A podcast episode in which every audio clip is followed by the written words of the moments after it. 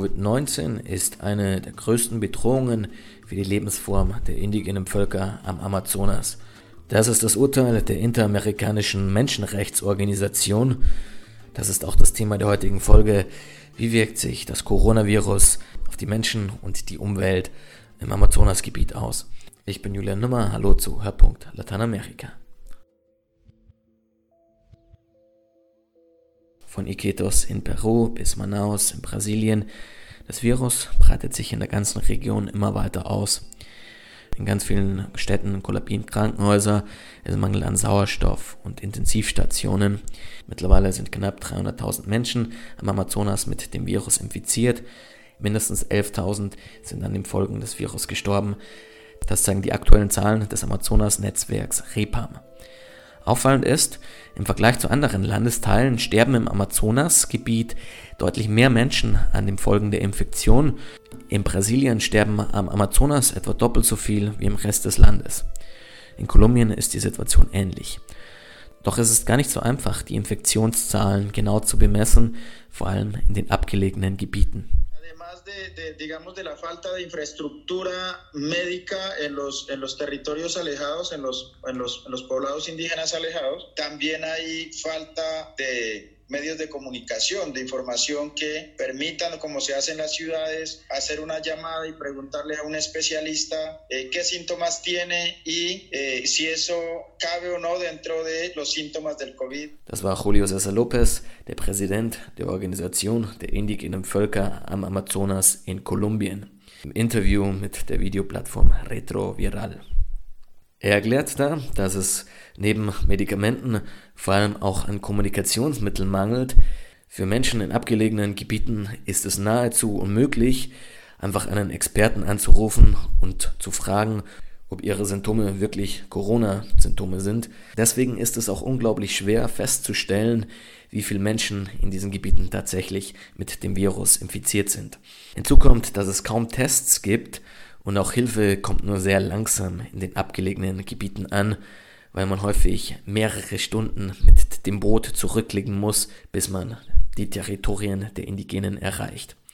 Dabei sind die abgelegenen Gebiete in Kolumbien gar nicht die am stärksten von der Corona-Pandemie betroffenen, meint Julio César López. La población más afectada es la que está en las ciudades y la que está en los centros urbanos. Las familias de los territorios más alejados son los que menos afectación han tenido, digamos, en este momento, excepto pues poder acceder a unos elementos mínimos que se proveen desde los mercados de afuera, el caso de, de la sal, el caso de las linternas, de anzuelos, de machetes, de elementos pues necesarios para poder cultivar las, las chagras.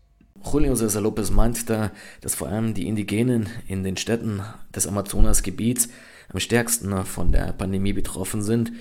Für die abgelegeneren Gebiete in Kolumbien gibt sich dennoch ein großes Problem, denn sie wissen nicht mehr, wie sie an wichtige Werkzeuge rankommen, wie zum Beispiel Macheten, um ihre Felder zu bewirtschaften. Das heißt aber nicht, dass die abgelegenen Regionen vor dem Virus sicher wären. Im Gegenteil, den ersten Fall von Covid-19 haben die Behörden Ende März in dem isolierten Jafiri-Tal in der kolumbianisch-brasilianischen Grenzregion verzeichnet.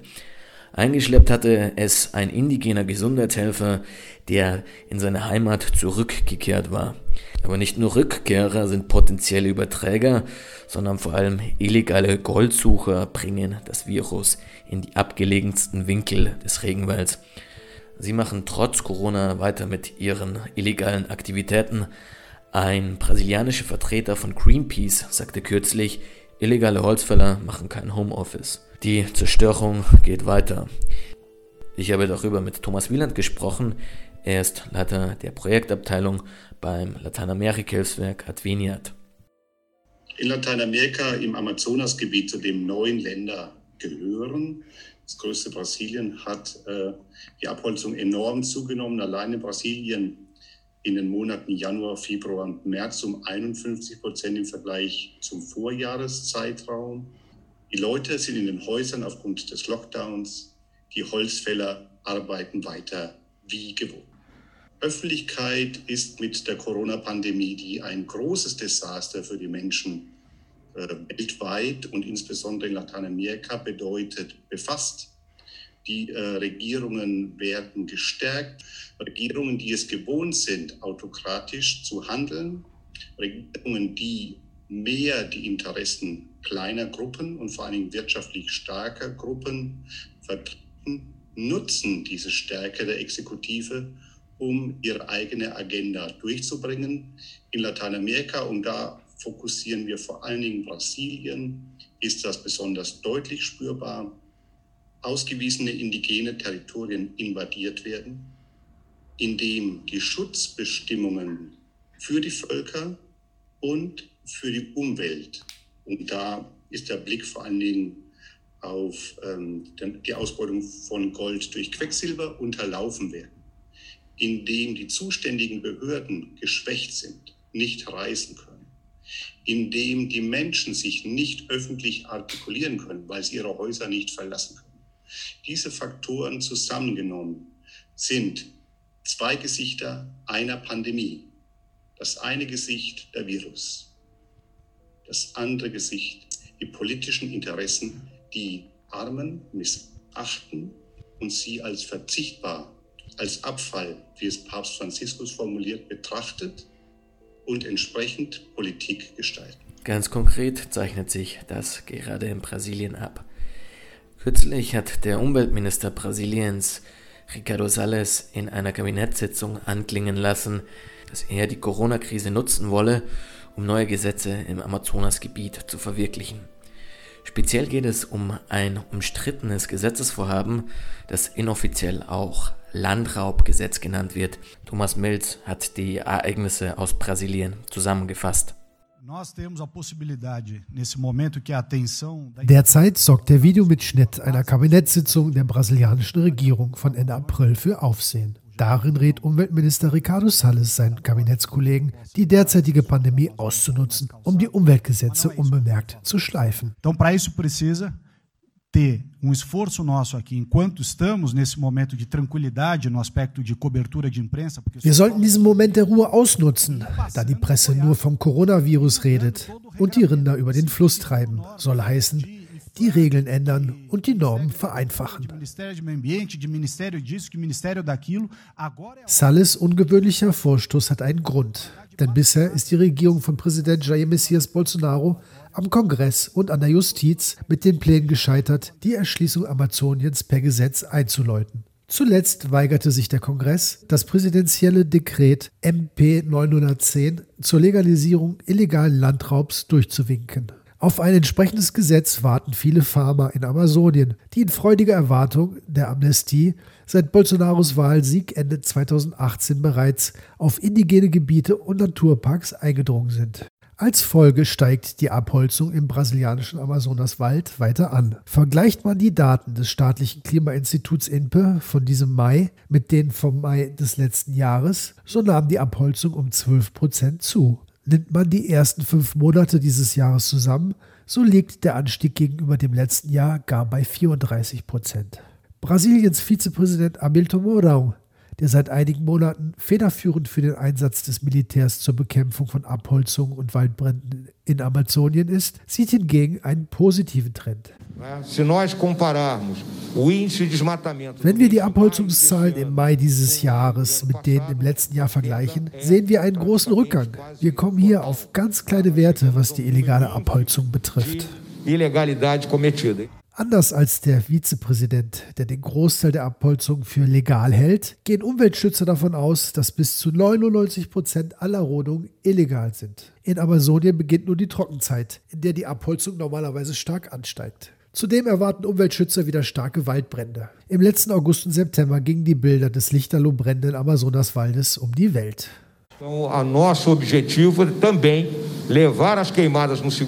Wir wollen die Waldbrände auf ein akzeptables Minimum reduzieren. Damit wollen wir ganz Brasilien und der Welt zeigen, dass wir dem Schutz Amazoniens verpflichtet sind.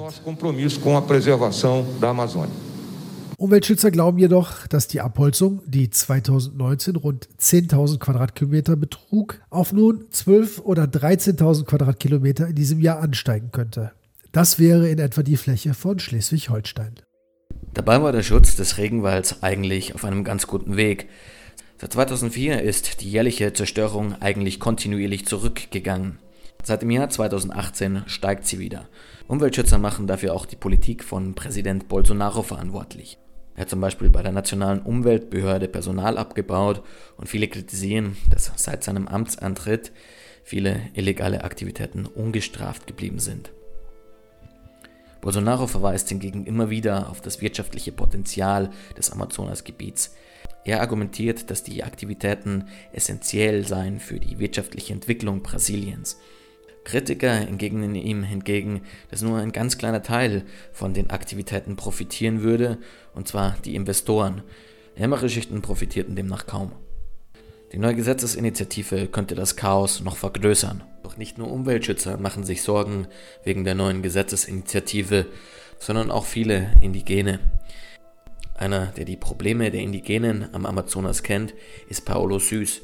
Seit 50 Jahren lebt der Befreiungstheologe in Brasilien und setzt sich für die Rechte der indigenen Völker am Amazonas ein. Lange Jahre war er auch der Vorsitzende des indigenen Missionsrats SIMI. Er glaubt, dass das neue Gesetz die Lebensräume der Indigenen bedrohen könnte. Das betrifft ja vor allem auch das Land der Indigenen. Wir sind dabei, den, beim, beim SIMI, beim Eingeborenen Missionsrat, den Bericht über die äh, Landbesetzungen, die Gewalttätigkeiten gegen Indios 2019 zu schreiben. Und das sind also 202 Landbesetzungen von Indioland sind noch im letzten Jahr begangen worden, schon mit der Auswirkung dieser äh, Gesetzesvorlage äh, sozusagen, weil da ja auch schon festgelegt wird, also wer das Gesetz übertritt, das bisherige Gesetz übertritt, der kann also da Nachlass bekommen und so weiter. Und das wird jetzt alles viel kulanter geregelt. Äh, also das hat jetzt schon ganz praktische Auswirkungen in der Gewalt des sich unter den Nagelreißens von, von Indioland. Zusammen mit der Corona-Pandemie gibt sich so für die Indigenen am Amazonas ein ziemlich bedrohliches Szenario. Allerdings ist das nicht nur ein Brasilien-spezifisches Problem, wie Thomas Wieland vom Lateinamerika-Hilfswerk Adveniat meint. Gregorio Garcia ist der Chef des Zusammenschlusses der indigenen Verbände des Amazonasraums COICA. Mit ihm haben wir vorletzte Woche eine Videokonferenz gehabt. Er ähm, ruft uns auf, unbedingt aktiv zu werden, weil die Mitglieder ähm, des, der Verbände der indigenen Vertreter bedroht werden. Er kommt aus Venezuela, der Handlungsspielraum ist ganz eng. Die, ähm, die militärische, die Militarisierung und die lebensbedrohenden Maßnahmen der Regierung und auch von äh, verschiedenen Kräften treffen ihn und auch andere Vertreter der Indigenen. Denen geht's, die werden bedroht und auch die Zunahme der Ermordungen von Aktivistinnen und Aktivisten, vor allem in Kolumbien, aber auch in Brasilien, ist in den letzten Monaten enorm gestiegen. Thomas Wieland, Leiter der Projektabteilung des Lateinamerika-Hilfswerks Adveniat. Adveniat ist Teil des Amazonas-Netzwerks REPAM und unterstützt mit Projekten unter anderem die Indigenen am Amazonas. Das war unser kurzer Ausflug an den Amazonas. Wenn Sie mehr über die aktuelle Lage erfahren möchten, Sie finden Hintergrundtexte auf unserer Homepage www.blickpunkt-lateinamerika.de. Folgen Sie uns auf Facebook und Twitter, einfach Blickpunkt Lateinamerika eingeben. Mein Name ist Julian Limmer, ciao und bis zum nächsten Mal.